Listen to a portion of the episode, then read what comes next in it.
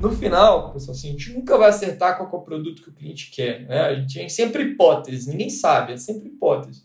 Qual é a nossa velocidade de testar essas hipóteses e validar elas com métrica evoluindo no tempo?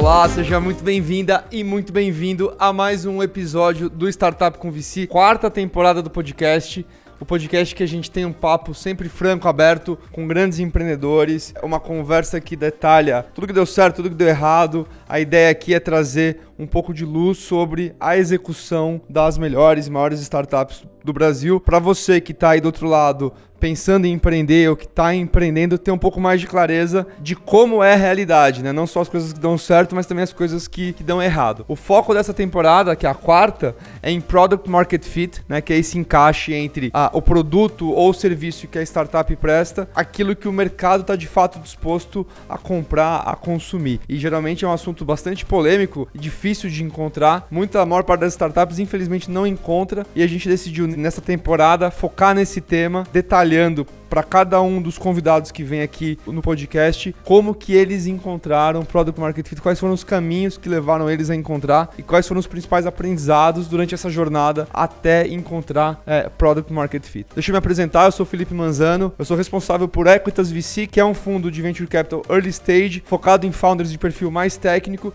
e que ajuda justamente nesse ponto de ajudar essas empresas em estágio inicial a encontrar Product Market Fit. O episódio de hoje é com Gabriel Calas, que é fundador e CEO da Toro Investimentos. A Toro é uma corretora online já com bastante sucesso, bastante tração. A empresa tem mais de 400 funcionários, concorre com gigantes como XP, BTG, além de vários agentes autônomos, né, que é um modelo de assessoria de investimento que cresceu muito nos últimos anos aqui no Brasil.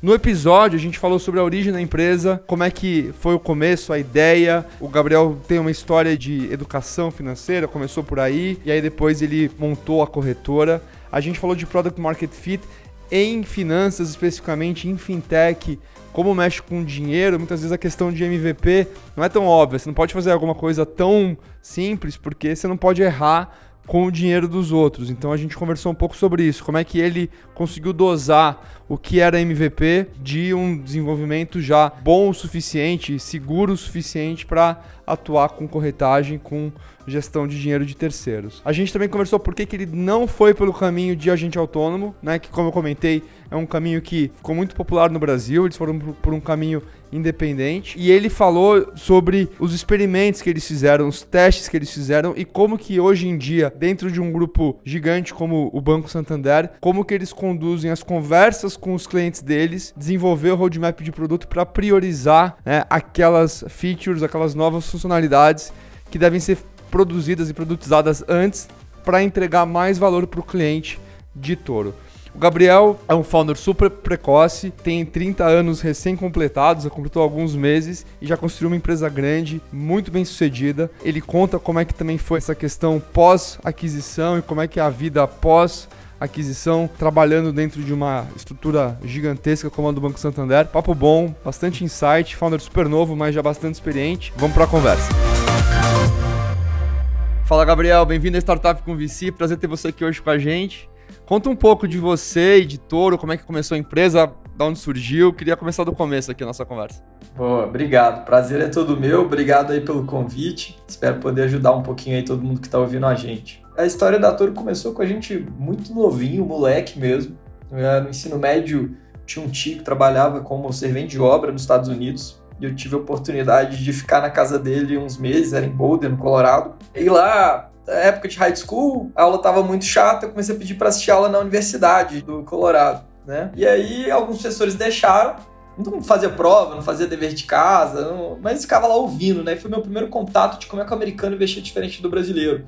Né? Você tinha já plataformas abertas, numa era ainda pré-XP. Você tinha um modelo fiduciário começando a emergir. Você tinha o discount broker, 50% da população investindo em bolsa, né? No Brasil, a gente tinha pouco mais de 0,2%. Então, tudo aquilo começou a explodir minha cabeça. Quando eu voltei, estudei tudo que eu podia sobre o tema. montei uma apostilazinha, comecei a vender para colega, pai de amigo, na cara de pau mesmo, porque entendia muito pouco, mas tinha muita vontade. Aos poucos foi crescendo, no boca a boca. Primeiro período de faculdade, a gente tinha um auditório. O João, que era um dos meus melhores amigos, me apresentou o Márcio, pessoa mais inteligente que eu já conheci. O Marcinho, com 14 anos de idade, tinha criado a primeira calculadora de imposto de renda online no Brasil, numa época que a palavra fintech ainda nem existia. E aí começa a Toro numa combinação de educação e tecnologia para ajudar as pessoas a investir melhor, a gerar liberdade financeira, numa época que tecnologia e educação ainda não se misturavam tanto, né? Como hoje é, já é muito mais óbvio. Esse é o começo da história. Depois a gente fala mais um pouquinho sobre o resto. Hoje eu faço o papel de CEO da companhia e sou um dos cofundadores. Legal demais. Que ano que foi essa tua viagem para os Estados Unidos, Gabriel? Foi em 2008. 2008. Olha, é uma fase que lá nos Estados Unidos o bicho tava pegando em finanças lá, né? Na época, né? Cara, como é que foi assim? Depois vocês começaram com o business, já tinha, você falou dessa questão de finanças e educação, mas desde o começo já tinha a corretora, que é um business regulado, você tem todo né, um arcabouço ali regulatório para poder montar uma corretora, ou vocês começaram com algo mais simples e que foi evoluindo para depois montar a operação de corretagem? Não, a gente não começou com corretora, muito longe disso, a gente começou numa salinha cheia de barata de 20 metros quadrados aqui na área médica de Belo Horizonte. E a gente começou com educação mesmo. A gente tinha uma plataforma online onde a gente entregava ali os cursos, análises de investimento.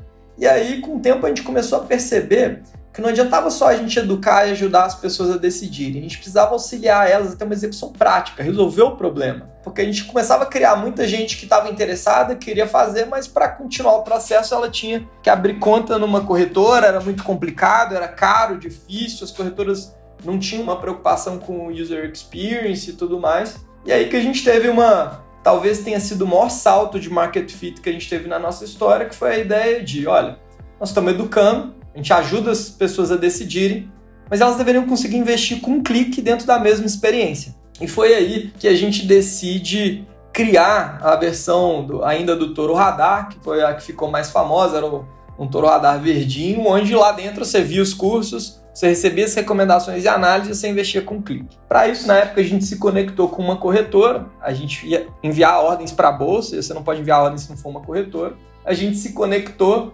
em seis meses a gente era a maior operação dessa corretora no Brasil. Em dois anos a gente já era equivalente à segunda maior corretora de varejo do país, em novas contas, volume e tudo mais. Então a gente viu que tinha uma coisa muito especial ali, mas ao mesmo tempo a gente percebeu que a fundação do mercado financeiro tinha sido construída sobre lógicas não pensadas para o cliente de varejo, para as pessoas normais, mas para os clientes institucionais. E isso começava na pedra fundamental do mercado que está nas lógicas construídas da própria bolsa, né? Sinacore e tudo mais. A nossa ideia foi, putz, se a gente construísse uma corretora do zero, pensada para o cliente final, né? Para o cliente de varejo e pensada para uma metodologia de desenvolvimento ágil, né? Então microserviços, deploy automatizado, teste automatizado, então, assim, a gente já criar algo pensado para uma estrutura ágil de verdade a gente ia poder não só levar a experiência do cliente para outro nível, mas também ser o mais rápido, né? Porque no final, pessoal, assim, a gente nunca vai acertar qual é o produto que o cliente quer, né? A gente tem sempre hipóteses, ninguém sabe, é sempre hipótese. Qual é a nossa velocidade de testar essas hipóteses e validar elas com métrica evoluindo no tempo?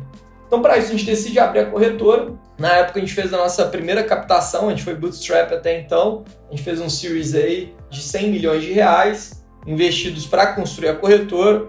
2018, aí sim, a gente se torna a primeira fintech do Brasil a abrir uma corretora do zero. Foi um grande aprendizado. A gente brinca, Filipão, que até 2018 a gente fazia videogame. De 2018 para frente a gente fazia avião. Então você fazer um deploy num PlayStation ou num Airbus é muito diferente. É. Então apanhamos muito, aos poucos a gente pegou o jeito, né? derrubamos uns cinco aviões de teste mas aos poucos a gente conseguiu combinar, né, a alta criticidade que uma instituição financeira demanda, né, com a velocidade de uma fintech, de uma empresa totalmente centrada no produto e no cliente.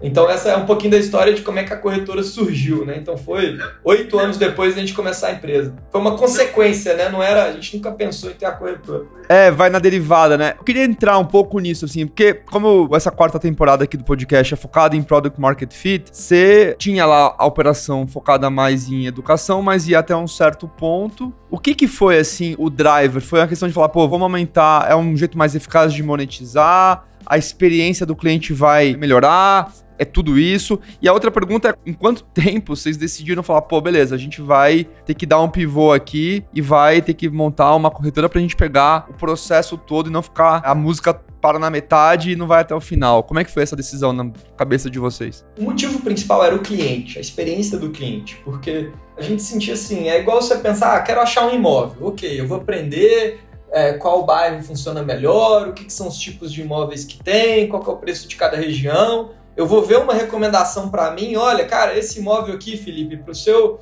perfil, uh, ah, para o que você está buscando é o melhor. Aí você fala, beleza, quero contratar. Cara, agora se vira. Vai lá, bate no interfone. Precisa estar tá na mesma experiência, precisava ser com clique, precisava ser seamless, né? E a gente via que a indústria não pensava assim. A indústria sempre pensou, Filipão, eu quero vender um produto. Funciona bem com esse exemplo de imóvel, pensando no corretor de imóvel, né? E nada contra o corretor de imóvel, nem o corretor de bolsa. Mas o foco é na intermediação, na distribuição do produto. Então, um exemplo, todo mundo fala, ah, quem quer investir no CDB paga 110% do CDI, ou quem quer investir em PTR4.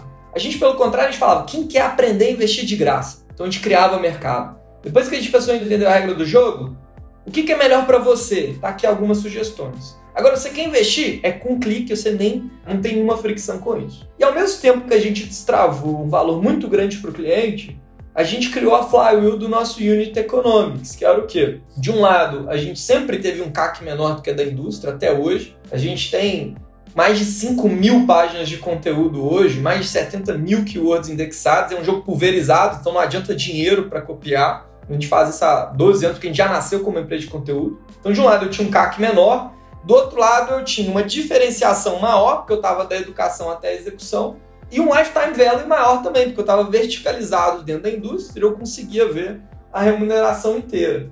Então aí que a gente destrava um pouco da nossa flywheel, que é essa jornada integrada como um todo, né? É, essa era a primeira parte da sua pergunta. A segunda, acho que eu perdi aqui, Filipão. Cara, eu tava tão entretido que eu esqueci a segunda parte da minha pergunta. Mas deixa eu puxar uma outra pergunta que eu quero. Depois eu lembro e volto, mas eu queria entender uma coisa que você falou. Você falou assim, pô, a gente nunca sabe exatamente o que o cliente quer, a gente tem nossas hipóteses e a gente testa.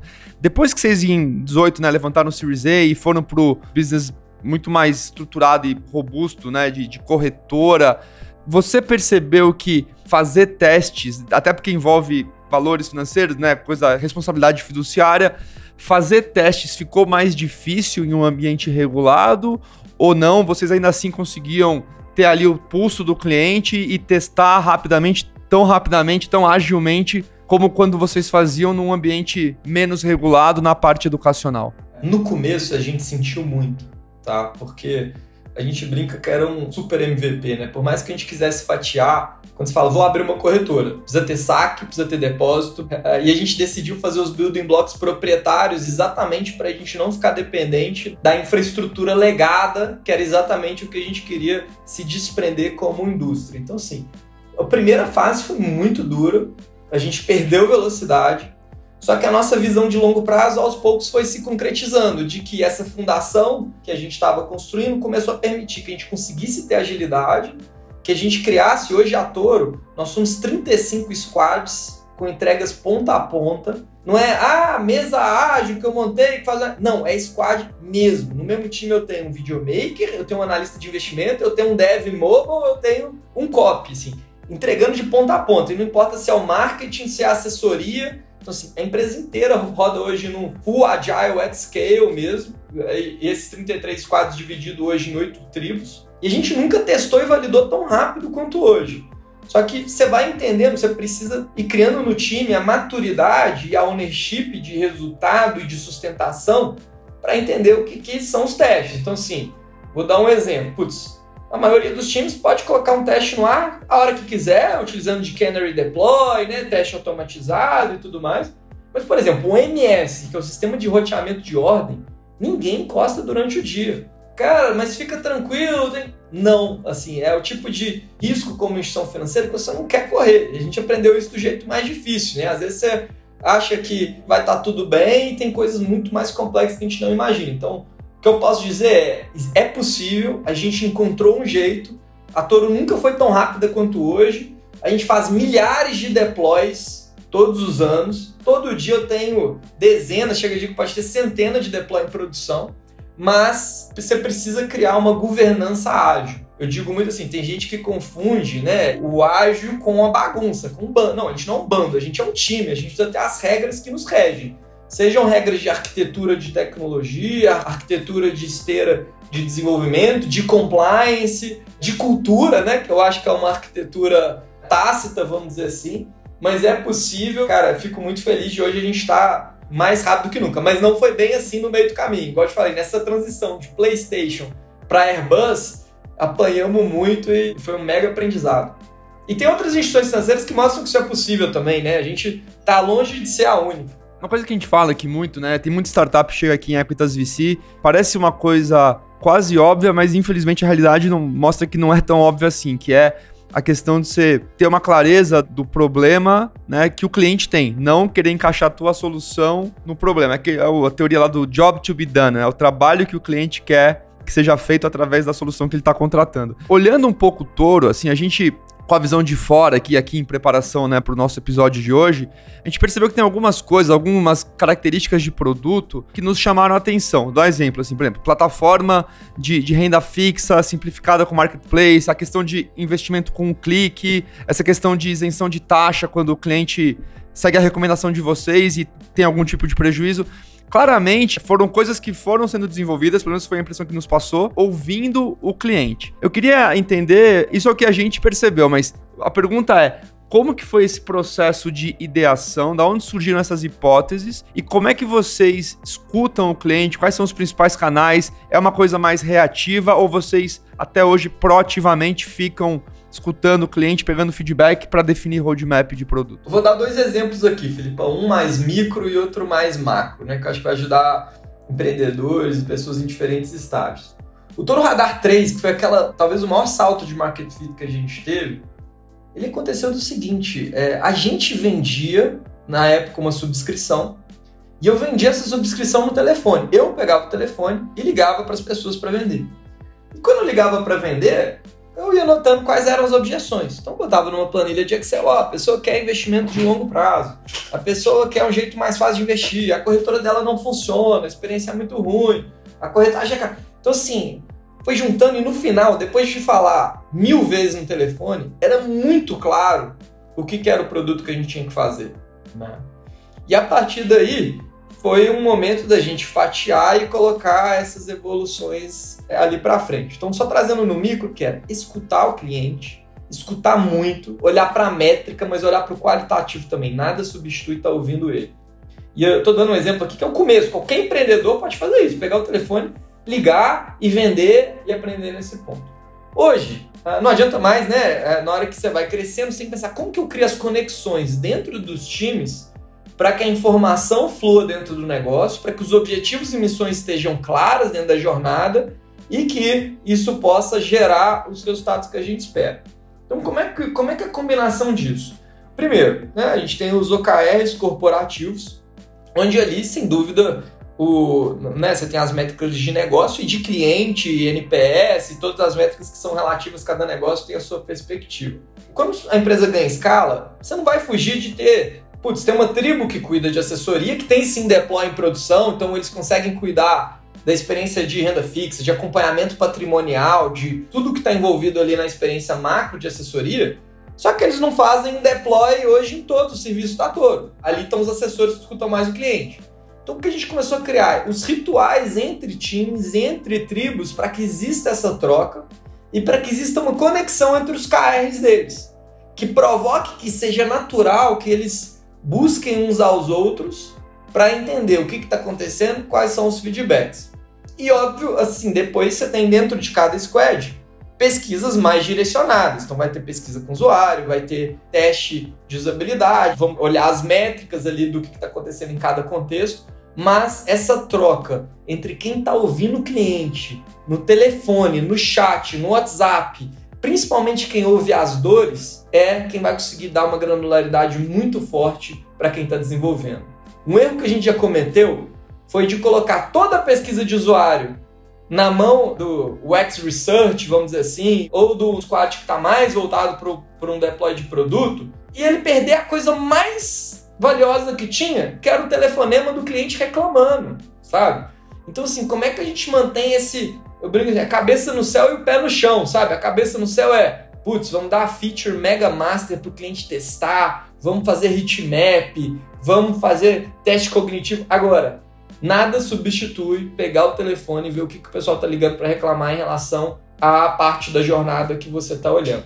Avançando um pouco na história, depois né, de 2018 que teve essa captação Série A e que foi para o modelo de corretora, como que foi desde então, assim, é, do ponto de vista de encaixe das soluções com o que os clientes queriam comprar e consumir. Foi uma linha reta, teve um encaixe automático e o negócio foi crescendo paulatinamente? Ou mesmo depois né, de ter essa incorporação da, do segundo bloco, que era a corretora, houve coisas que deram errado e que vocês tiveram que mudar? E se houve, eu gostaria de saber como que foi o processo, como que você sentiu que as coisas estavam dando errado e o que, que vocês mudaram e quais foram os KPIs que vocês usaram para medir a nova fase e medir os eventuais acertos? Muita coisa deu errado, sabe, Bom? Eu, eu acho que a maioria das coisas dá errado. As coisas podem dar errado por muitos motivos, mas elas acabam dando certo por poucos. Então, quando a gente pega o que deu certo e multiplica, aí que a gente consegue realmente gerar a exponencialidade e o compound effect que vai gerar um, um, produto espetacular.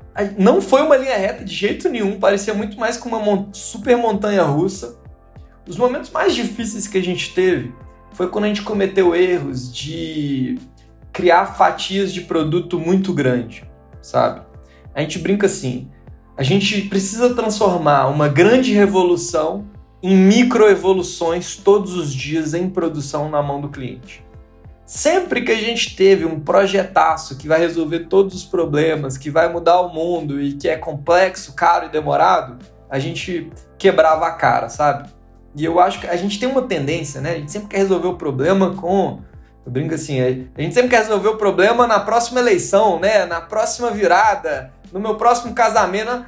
Quando na verdade, assim, são as pequenas coisas que a gente faz a cada momento que fazem toda a diferença. E no produto é a mesma coisa. Como que a gente sempre reencontrou o nosso caminho? Priorizando velocidade. Velocidade de teste. E essa velocidade está muito alinhada com a maneira como a gente constrói o time. E a gente achou, principalmente no começo, né? Eu ser empreendedor, no começo você faz tudo, aí depois você acha que você é rápido, aí você sai mandando todo mundo fazer tudo, é ir cobrando no WhatsApp de todo mundo, é gerar senso de urgência. Só que não é isso, a gente precisa pensar sistemicamente como é que a gente cria velocidade. E criar velocidade significa, em tecnologia, a gente criar filas independentes, autônomas, que conseguem ter tudo na mão delas para entregar um valor para o cliente final e que tem ownership de resultado. Uma empresa que fica cobrando, que chega o top-down, cobrar uma feature no ar, é uma disfunção. Você precisa cobrar. Assim, cada núcleo da empresa tem que estar tá buscando uma métrica, uma missão para o cliente, uma coisa para evoluir, né?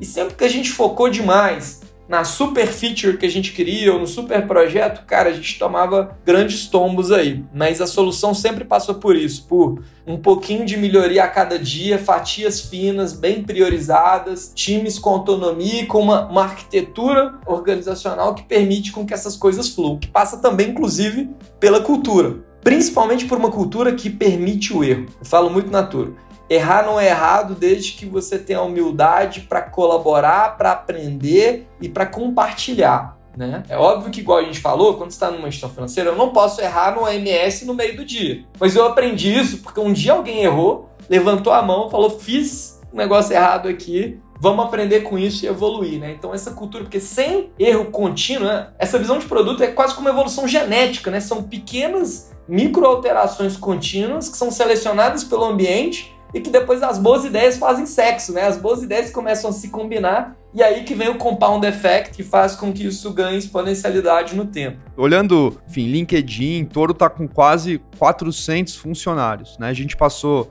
enfim, a gente espera que esteja no finalzinho agora essa fase de pandemia que times ficam remotos e você falando claramente a questão cultural é um ponto super importante na história e na performance de Toro. Como que você, como CEO, quais foram assim os, os rituais e os processos internos que mais funcionaram para você conseguir replicar a cultura e ensinar essa cultura para quem está chegando na empresa. É, a gente vê, é muito recorrente, assim, startups de sucesso têm culturas fortes, né?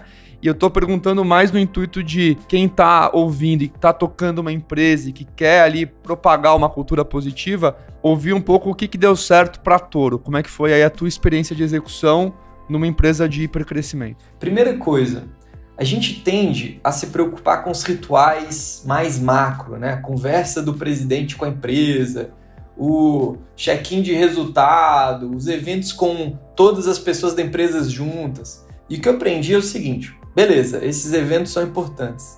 Mas o que realmente constrói a cultura são as micro interações. É o time tá fazendo a daily, são as reviews ah, dos squads e das tribos terem outras pessoas da empresa convidada, são as micro interações de alguém ter a liberdade de puxar outra pessoa para conversar. Então, assim, às vezes a gente, como liderança, a gente. Eu brinco assim, todo herói vira vilão, né? Então a gente tem que. Eu, todo dia, como CEO, eu falo, como que eu des desapareço? Eu tenho que estar tá apoiando essa estratégia. Então, assim, como que eu garanto que as micro interações da empresa estão acontecendo bem? O que, que eu posso fazer para fortalecer isso? É, não adianta reunião com o CEO se não tiver a daily com o time no dia. E você tem 35 deles acontecendo e só uma reunião com o CEO que nem sempre todo mundo vai estar assistindo, né? Então eu brinco o seguinte, a empresa de ágil na escala, ela é construída da fundação. Na base são as micro interações.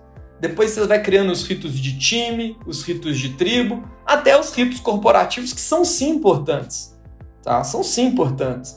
Mas eles precisam só ser coerentes com o resto. Né? Eles precisam trazer ali uma visão mais macro de propósito, de missão, de explicar os porquês, de transparência e honestidade total, de vulnerabilidade.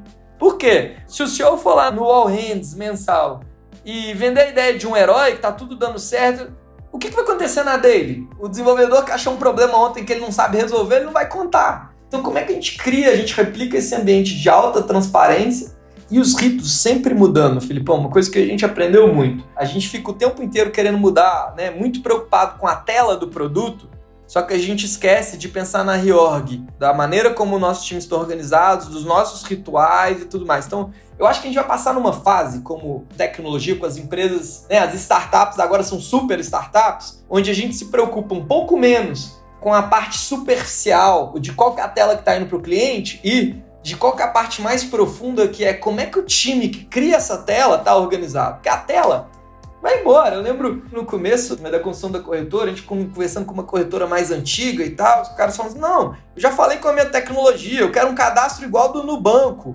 Cara, não é sobre o cadastro do Nubank, é sobre a maneira como eles estão organizados, né? É sobre o cadastro que ele tinha naquela época já foi embora. O que vale é quão rápido você está evoluindo. Isso passa para a maneira como você vai trimestre a trimestre, mês a mês, sprint a sprint, evoluindo com o mesmo princípio de produto, fatias finas. Então, assim, ah, queremos testar um rito novo. Cara, vamos testar primeiro com uma parte da empresa, vamos ver o que, que acontece, vamos ver se tem a necessidade de criar outro rito, né? E o cuidado sempre de. Eu brinco que toda super startup ela tem uma mina, um campo minado que é todo dia ela é convidada para virar uma mini corporação. Eu falo todo dia, gente, a gente, a gente tem 500 pessoas hoje. A gente é uma micro, mini corporação. Se a gente se comparar com as grandes empresas, nós somos o vice-troço do subtreco. Agora, quando a gente se compara com uma startup, a gente é uma super startup. Então vamos escolher ser uma super startup. O que, que é isso? Todo mundo conversa com todo mundo. A gente testa ah, pequenas mudanças o tempo inteiro na maneira como a gente organiza os times. E aí, dando exemplo dos ritos, né? Vou começar dos mais varejo para os mais atacado. Os mais varejos são as dailies, são os feedbacks one-on-one -on -one semanais entre o time. Talvez esse é o ritual mais de todos eles, é o mais importante. Sprint review, sprint planning. A gente ter a review das tribos hoje na Toro. Todo mundo da empresa recebe convite para esses reviews. Então, assim, qualquer pessoa de qualquer da empresa pode participar de cada uma das reviews. Depois dessa civil se encontra um check-in de OKR mensal que eu faço com o time, tá? Onde cada tribo apresenta os resultados, desafios, impedimentos. até uma reunião trimestral de planejamento, né? E um kickoff anual. Aqui sem falar nas partes mais de governança corporativa que a gente poderia entrar. Né? E por fim, Filipão, desculpa, acho que eu estou falando muito aqui, mas é que essa parte super me empolga. No final das contas, uma empresa nada mais é do que uma rede de relacionamentos. Eu falo muito com o pessoal, assim, eu, eu inclusive vou casar no sábado. Estou com esse exemplo na cabeça. Mas quando a gente casa, é um espelho muito perto dos nossos defeitos, dos nossos problemas, do que a gente tem para evoluir. E isso acelera a nossa evolução. E eu brinco com a empresa Ator é um casamento poligâmico de 500 pessoas. Então é óbvio que você vai ser testado, que você vai ser desafiado, que vai mostrar lados escuros de você que você não queria enxergar, porque você tem espelhos de todos os lados, são 500 espelhos, um apontando para o outro. E aí você tem duas opções: ou você vai botar a culpa no espelho, putz, a culpa é do Felipe, que não sei o que, ah. ou você vai olhar para dentro e ver como que você pode evoluir. Então criar uma cultura onde todo mundo pode ser aberto um com o outro, sobre o que sente, sobre o que está vendo, um ambiente seguro para se expressar, é o que maximiza essa evolução. Tinha um exemplo do Steve Jobs muito legal, que era das pedrinhas, né?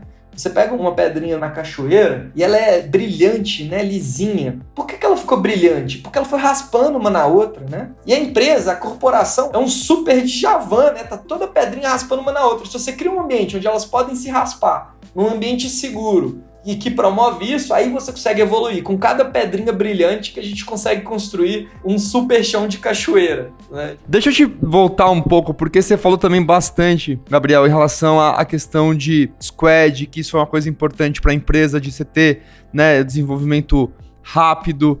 E é, como a gente sabe, né, assim, ambiente de corretagem lida com dinheiro, não pode ter falhas críticas, né? Porque senão ter a confiança do cliente é fator, é pilar fundamental para você conseguir ter um business, né, que trate com valores monetários. A pergunta é a seguinte: como que é dentro dos squads, né, de desenvolvimento, quais são as etapas principais até uma feature estar tá disponível para o cliente? Qual é o tempo médio? Quais são as principais equipes envolvidas? Como é que você consegue, ao mesmo tempo, equilibrar a qualidade de desenvolvimento e a segurança da informação com a velocidade, que você falou que é uma coisa super importante para ter uma super startup? Cara, volta no ponto das regras, assim, a gente está distribuído de maneira descentralizada, não quer dizer que a gente não tem regras centrais, né? Eu brinco muito assim, não tem problema você ter restrições, tá? Você combinar previamente quais são as restrições, inclusive evita o micromanagement, né? Porque você, cara, são essas aqui as regras, né? E aí isso é super sério quando a gente fala numa gestão financeira em termos de compliance, de teste automatizado e de segurança da informação, que hoje talvez é um dos temas que a gente mais coloca energia hoje em termos de governança, a importância do cybersecurity, que é uma coisa que está vindo para transformar aí de várias maneiras o dia a dia de trabalho nosso. Uma coisa que a gente fez aqui, que talvez seja um experimento legal, é, é criar ownership de o que você constrói e o que você deploya é de sua responsabilidade. Tem várias. A gente, em uma época, a gente fez uma divisão onde existiam times de sustentação. Então eu faço um deploy e outro time vai cuidar. Só que isso cria uma cultura de eu criei o filho e você plantando de filho órfão no mundo, né? Então, eu acho que desce muito para uma cultura de ownership. Você colocou no ar, você precisa respeitar as regras da nossa comunidade, precisa sair tudo com teste automatizado, precisa sair tudo com monitoramento. E monitoramento não é só de sistema, monitoramento é de métrica. É, quem nunca ouviu, ah, não, na minha máquina está funcionando, aqui está tudo verde. Mas, putz, abre mil contas por hora, abriu nada, óbvio que está com problema. Então, se você monitorar os pontos críticos ali, e criar essa cultura de responsabilidade. Você colocou um código no ar, você vai ter que sustentar, você vai ter que evoluir, você vai ter que manter. Né? Outra coisa que ajuda aqui é uma visão também de. A gente brinca lá que é kill the darlings. Tem tanto de, de feature que a gente fica apaixonado, tanto de linha de código que todo mundo adora, mas a cada coisa nova que a gente põe no ar, a gente deveria matar alguma antiga que vai custar manutenção no tempo. Assim a gente consegue ter um produto que evolui exponencialmente, com uma complexidade que evolui linearmente. E coisa complicada, coisa complexa é feita para estragar, para ser roubada, para dar problema é, e para gerar fragilidade. Né? Então, esses talvez sejam algumas dicasinhas aí de proximidade. E aí depende muito do squad, tá, Filipão? Depende se você está num sistema crítico, se você lida com base de cliente ou não. Mas existe um tanto de regra: regra de compliance, regra de cybersecurity, regra de governança, mas que a gente lida com elas dessa maneira. Vocês foram por um caminho de atender o cliente final mesmo, né, sem usar o modelo de agente autônomo, que é um modelo que popularizou muito nos últimos anos. Como que foi essa decisão, né? Pelo menos assim, olhando os cases XP, BTG, modal, enfim, são cases de bancos e de operações financeiras grandes que foram por um caminho diferente do de Toro. O que, que foi o racional? É, é o que vocês já estavam fazendo antes ou teve algum motivo para tomar um caminho bem diferente da concorrência? oh, a gente sempre foi criando uma cultura onde não adiantava a gente só fazer algo bom, a gente precisava fazer algo diferente. Putz, se eu for muito bom numa coisa que todo mundo já faz, ou que alguém já faz há 20, 30 anos, ou alguém que tem muitos bilhões a mais para investir do que eu, a brincadeira assim do Telegram com o WhatsApp. Nem sei se é um bom exemplo hoje, mas assim, o Telegram pode ser melhor do que o WhatsApp, ele nunca vai tomar o espaço do que já está construído. E pensa assim, isso foi sendo moldado porque a gente estava numa salinha cheia de barata e a gente já tinha que competir com prédios de empresas bilionárias na Faria Lima. Então a gente foi entendendo onde é que está o nosso espaço.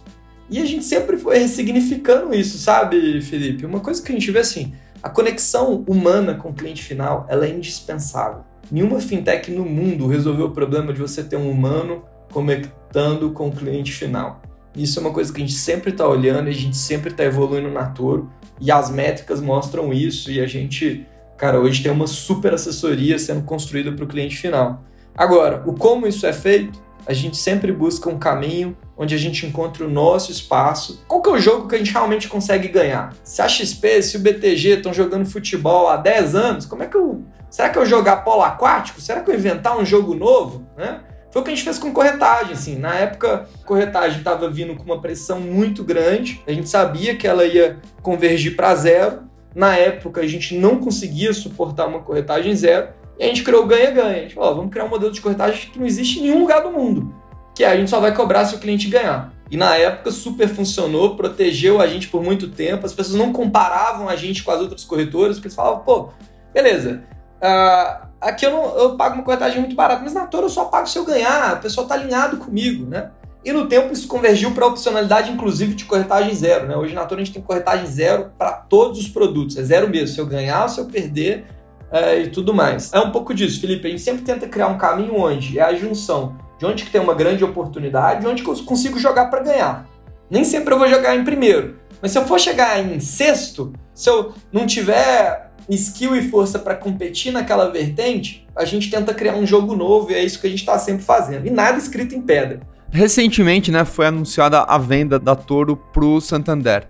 Como que foi assim esse processo, essa decisão de venda, além de eventual questão monetária, do ponto de vista de racional para fazer a venda, é, o que, que foi a, enfim, o processo decisório de vocês?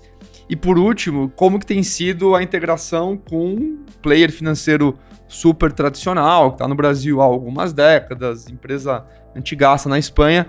Como que tem sido a questão cultural de você conseguir manter a cultura de touro e ter o controle vendido para o Santander?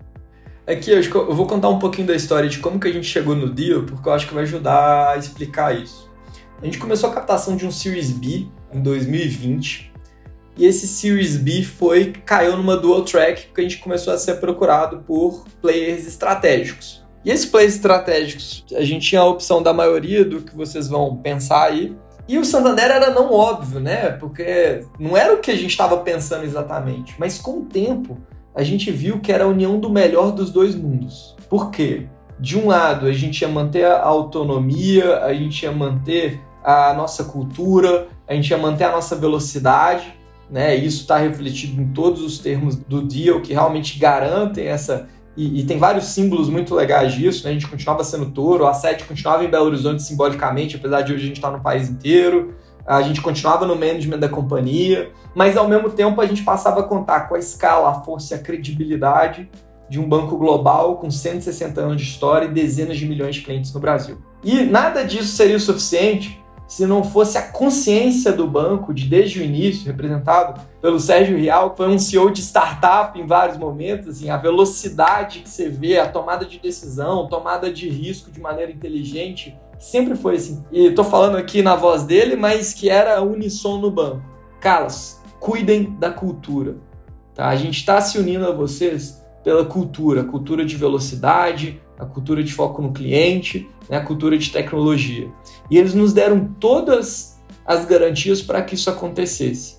E é o que está acontecendo, né? Eu brinco, a lua de mel já passou. Eu tava conversando essa semana com o Mário, que é o novo CEO também, cabeça super de jovem, de startup, de fazer a diferença, de mudar, de andar rápido. E, e falando, ó, agora, agora a gente já tá, já passou a lua de mel, já estamos abrindo a geladeira. Então, assim, já tá em casa, já tem um ano e meio aí desde que a gente teve o sign e não podia ser melhor, né?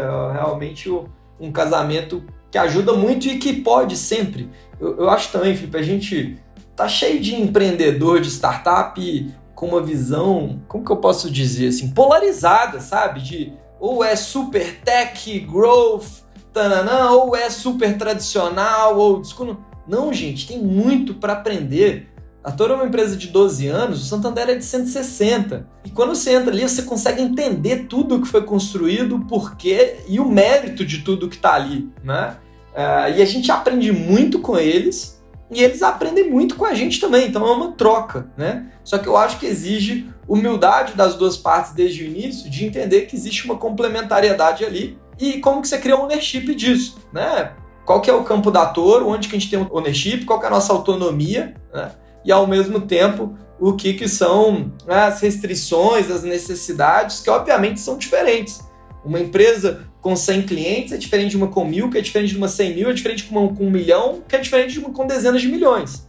Né? Uma empresa regional é diferente de uma empresa nacional, de uma empresa global. Então, você precisa entender um pouco desse contexto e ter muita humildade para navegar eles. Eu acho que essa humildade dos dois lados foi que fez com que fosse uma parceria de tanto sucesso. Não, é. E, curiosamente eu conheço o Mário Leão, é, a gente trabalhou junto 15 anos atrás na, na Goldman e realmente foi uma ótima escolha aí para novo CEO do Santander. Realmente o cara. Grande mentor, um grande líder e estamos super animados aí com o um novo momento juntos. Gabriel, a gente tá chegando aqui no final do podcast e aí eu tenho uma pergunta que eu sempre gosto de fazer, que é o momento em que as pessoas que estão ouvindo estão hoje, né? Que é a seguinte: o que que você sabe hoje como empreendedor que você não sabia quando você começou a empreender? Você começou super novo, né? Mas que você não sabia quando você começou e que teria sido útil para você ter tido ainda mais sucesso caso você soubesse isso lá atrás. Tudo está conectado, né? A nossa jornada na vida e a nossa jornada empreendedora e, né, eu não acredito, a gente é um só.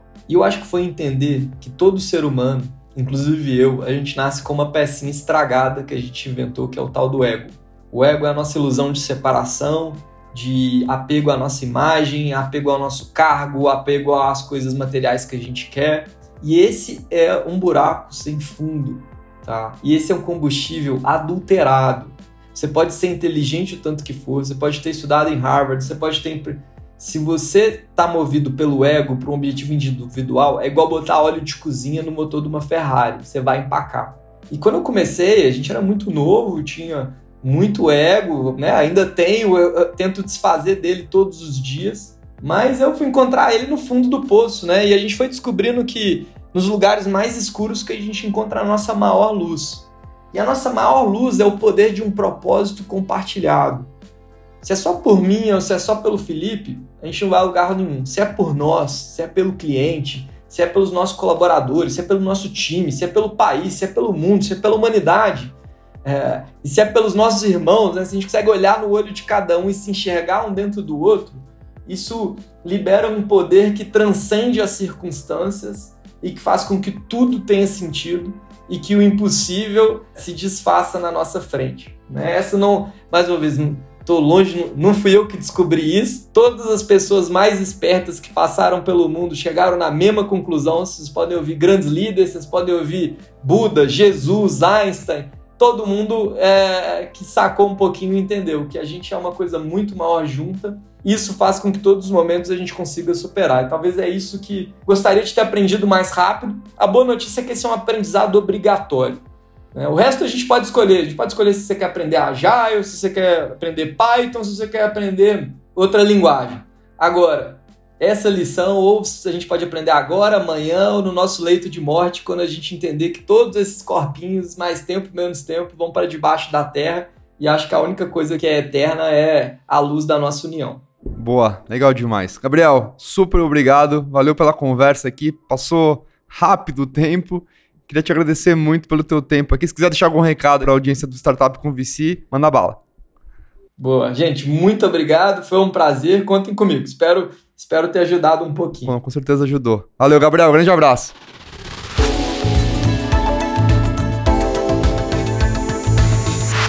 Legal esse papo com o Gabriel, né? A gente ficou bastante surpreso, assim, com o nível de experiência, de maturidade. E ele super novo, com 30 anos. Quando a gente gravou o episódio, o Gabriel tava indo se casar no final de semana seguinte. Então, super novo, super precoce, mas já com bastante experiência, história para dividir, né? De execução à frente da Toro. Se você gosta do nosso trabalho aqui no Startup com VC, eu te peço, indica para seus amigos. Se alguém que você conhece pode se beneficiar desse conteúdo, indica. A gente está em todas as plataformas de podcast e a melhor maneira de você ajudar a gente a, a incentivar a gente fazer cada vez mais episódios melhores, com gente mais bacana e com temas mais legais, é você nos indicar para pessoas que podem se beneficiar, sejam amigos teus que estão pensando em empreender, seja gente que já está montando startup. Toda a nossa divulgação é com base no boca a boca. E se você gosta do Startup com VC, indica a gente para a gente continuar fazendo e chegar a mais pessoas. Tem o nosso grupo de Telegram que você acessa pelo nosso site que é o startup.com.vc e lá você pode ter acesso a algumas enquetes, saber quem são os convidados, sugerir convidados né, que a gente tem feito algumas perguntas, quem que vocês querem que a gente traga, enviar perguntas que a gente faça aqui no podcast, nos episódios futuros. A gente quer ter essa interação com a comunidade que a gente vem construindo aos poucos, que gosta do Startup com VC. E na semana que vem, a terça-feira, mais um episódio da quarta temporada, foco em Product Market Fit. A gente tem tido um feedback super positivo de vocês estão gostando. Deixa lá no LinkedIn da gente comentários o que vocês acharam desse episódio, o que vocês gostaram, o que vocês não gostaram. A gente ouve e lê todos os comentários. Então, por favor, diga pra gente se você tá gostando, se você tá curtindo essa temporada. Obrigado pela audiência e a gente se vê na terça que vem com mais um episódio do Startup com VC. Um abraço.